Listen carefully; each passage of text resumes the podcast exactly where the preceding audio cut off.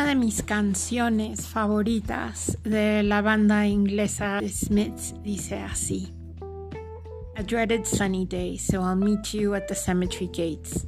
Keats and Yeats are on your side, but you lose, cause weird lover wild is on mine. Es un temido día soleado, así que te encontraré en las puertas del cementerio.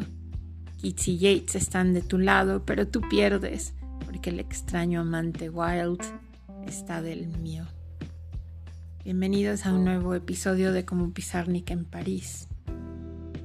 Ahora nos metemos al cementerio de los grandes escritores británicos para conocer a un irlandés lleno de chispa, de buen humor, un crítico tremendo de la sociedad en la era victoriana, pero que tenía otro lado reflexivo, realista, pero también fantasioso y romántico y se lo saca en su poesía. Espero lo disfruten.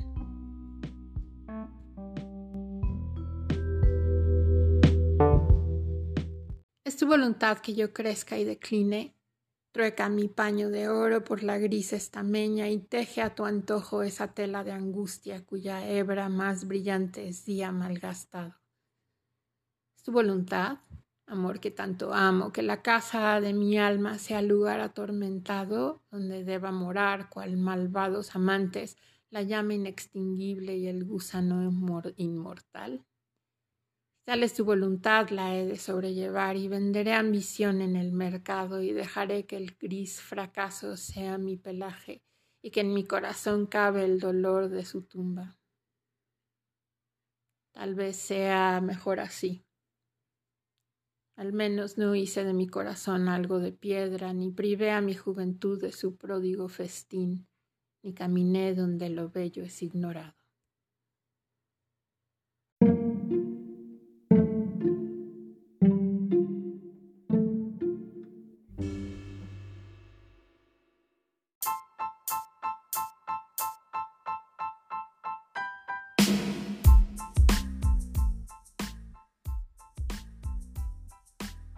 Oscar Fingal O'Flaherty Wills Wilde nació en Dublín el 16 de octubre de 1854.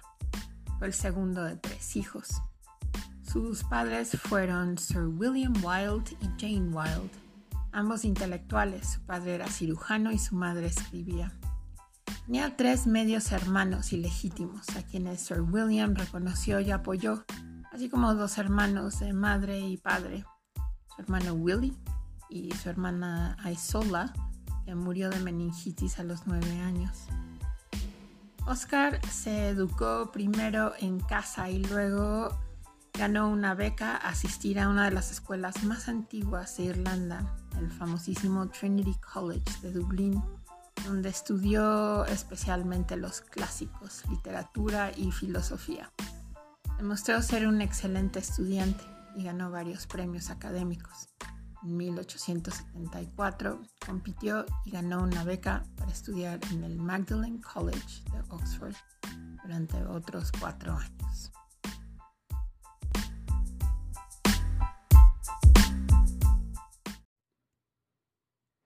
A mi mujer. No puedo escribir majestuoso proemio como preludio a mi canción de poeta a poema, me atrevería a decir pues si de estos pétalos caídos uno te pareciera bello, irá el amor por el aire hasta detenerse en tu cabello. Y cuando el viento e invierno endurezcan, toda la tierra sin amor dirá un susurro algo del jardín, y tú lo entenderás.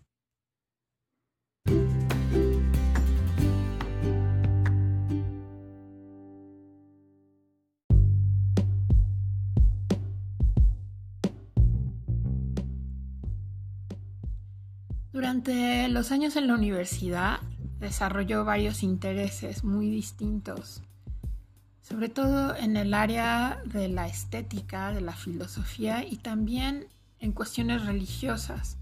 Durante un tiempo consideró convertirse del anglicanismo al catolicismo y se involucró con la masonería en la universidad.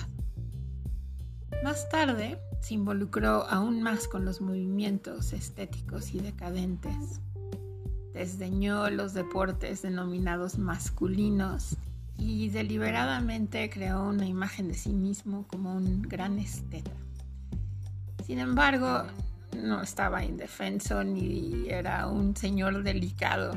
Según los informes, cuando un grupo de estudiantes lo atacó, él peleó físicamente, luchó con ganas. Eh, la leyenda es que él solito acabó con todos y terminaron en el piso bastante lastimados. Era un grandulón, pero no quería ser visto como, como un macho clásico inglés. Se graduó con honores en 1878. Se mudó a Londres para seguir una carrera literaria.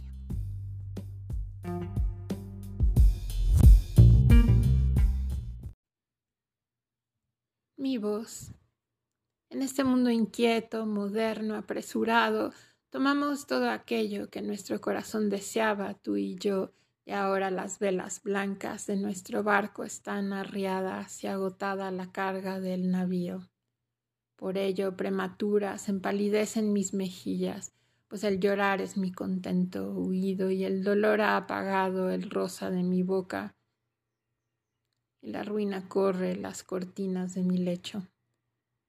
Pero toda esta vida tiborrada ha sido para ti solamente una lira, un laúd, el encanto sutil del violonchelo, la música del mar que duerme, mímico eco en su concha marina.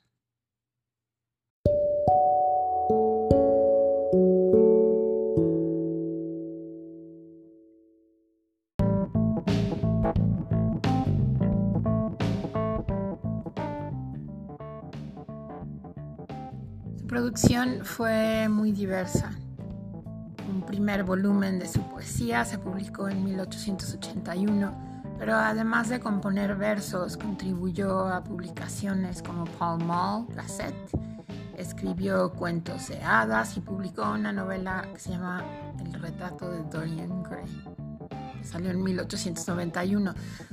Su mayor talento era escribir obras de teatro y produjo una serie de comedias extremadamente populares, entre ellas El abanico de Lady Windermere, eh, que se estrenó en 1892, Un marido ideal, 1895, La grandiosa importancia de llamarse Ernesto, 1895, en el mismo año, y Salomé, que se representó en París en 1896.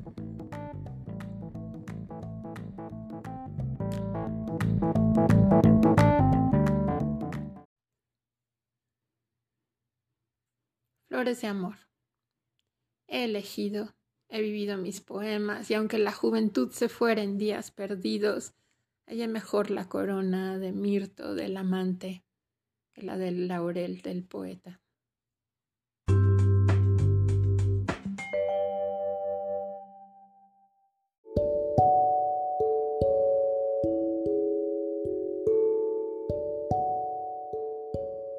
En la vida de Oscar Wilde también apareció el drama y la tragedia. Se casó con Constance Lloyd en 1884 y tuvieron dos hijos. Pero en 1891, Oscar Wilde conoció a Lord Alfred Douglas, apodado Bosie. Y aparentemente empezaron una gran y loca aventura romántica.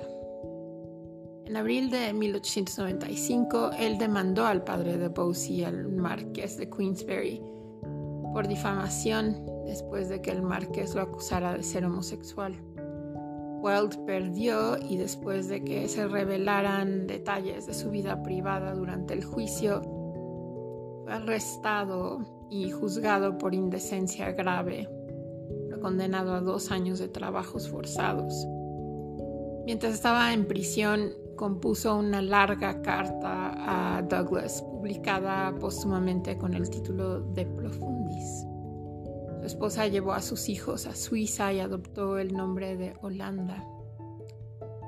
Walt fue liberado con la salud irrevocablemente dañada y su reputación arruinada.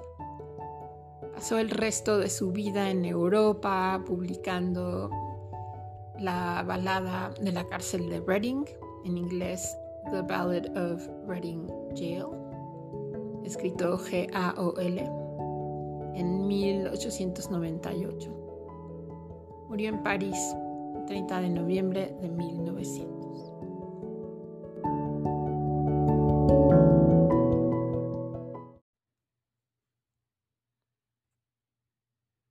Amor intelectualis. A menudo pisamos los valles de Castalia y de viejas cañas oímos la música silvestre, ignorada por el común de las gentes, e hicimos nuestra barca a la mar que las musas tienen por imperio y libres trazamos surcos en olas y espuma y hacia tierras seguras no izamos reacias velas hasta bien rebosar nuestro navío. Tales tesoros despojados algo queda, pasión de Sordelo y el verso de miel del joven Endimión, altivo Temerlán, portando sus jades tan cuidados, y más aún las siete visiones del Florentino y del Milton Severo, solemnes armonías.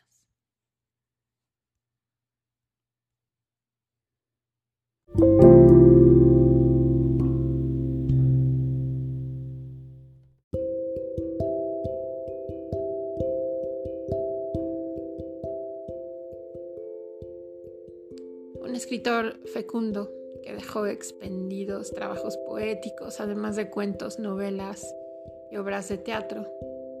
Y también fue un pensador importante de su época, seguidor del estetismo, defensor de la supremacía del arte.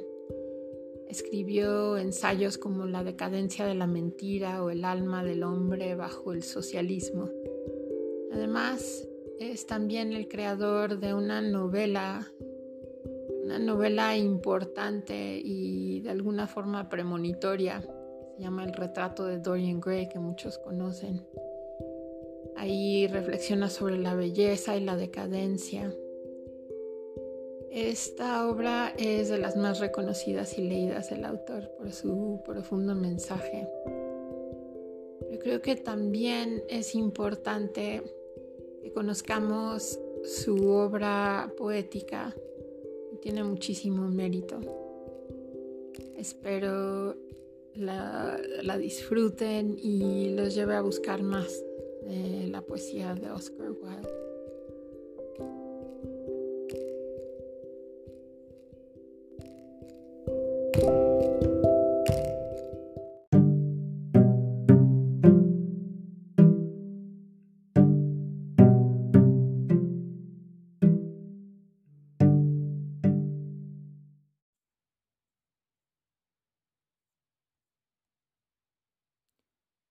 La tumba de Keats. Libre de la injusticia del mundo y su dolor, descansa al fin bajo el velo azul de Dios, arrebatado a la vida cuando vida y amor eran nuevos. El mártir más joven yace aquí, justo cual Sebastián y tan temprano muerto. Ningún ciprés ensombrece su tumba, mi tejo funeral, sino amables violetas con el rocío llorando sobre sus huesos tejen cadena de perenne floración. Oh altivo corazón que destruyó el dolor, oh los labios más dulces desde los de Mitilene, oh pintor poeta de nuestra tierra inglesa. Tu nombre inscribióse en el agua y habrá de perdurar. Lágrimas como las mías conservarán tu memoria verde, como el pote de albahaca Isabela.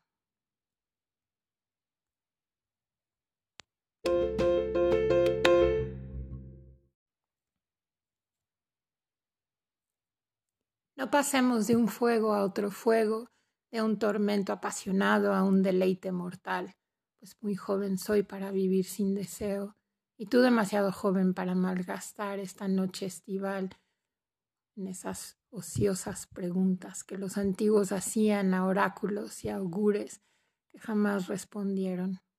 Pues amor, sentir es mejor que saber y la sabiduría es un legado estéril y un solo latido de pasión tu primera revol.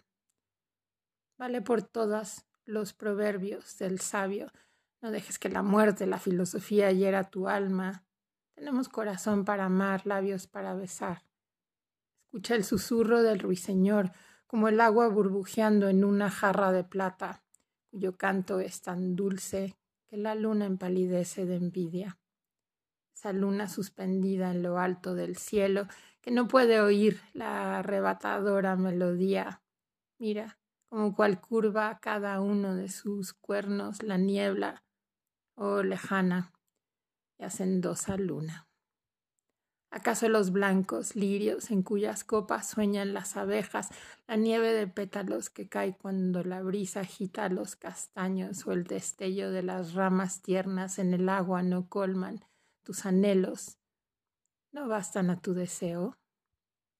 Ay, sus tesoros que ya nada más ofrecerán los dioses, los elevados dioses hartos ya y pesarosos de nuestros pecados sin fin, de nuestro vano intento por expiar mediante el dolor, la penitencia o la oración los perdidos días de juventud.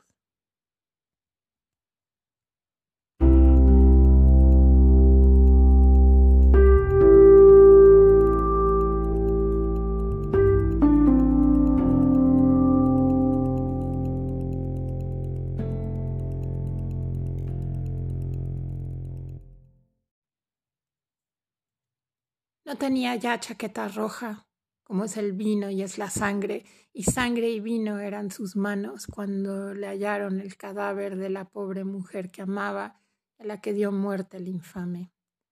Andaba él entre los presos, con traje gris y con gorrilla. Parecía feliz su paso, mas nunca antes vi en la vida un hombre tal que intensamente mirara así la luz del día Jamás he visto ningún hombre mirar así con tal mirada ese toldillo de turquíes que los reclusos cielos llaman y cada nube que navega igual que un velero de plata. Con las demás almas en pena, en otro patio hacía ronda, pensando si la falta suya sería grande o poca cosa, cuando una voz dijo a mi espalda el hombre aquel